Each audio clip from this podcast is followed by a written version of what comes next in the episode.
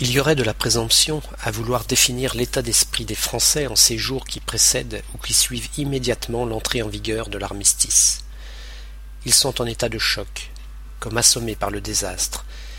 Ils ne comprennent pas ce qui leur est arrivé. Comment passer, en quelques semaines, de la conviction que leur cause était juste et d'une confiance inaltérable dans la victoire de leurs armes, à l'acceptation de la débâcle, de l'effondrement de tous les cadres de l'existence, de l'invasion de la majeure partie du territoire.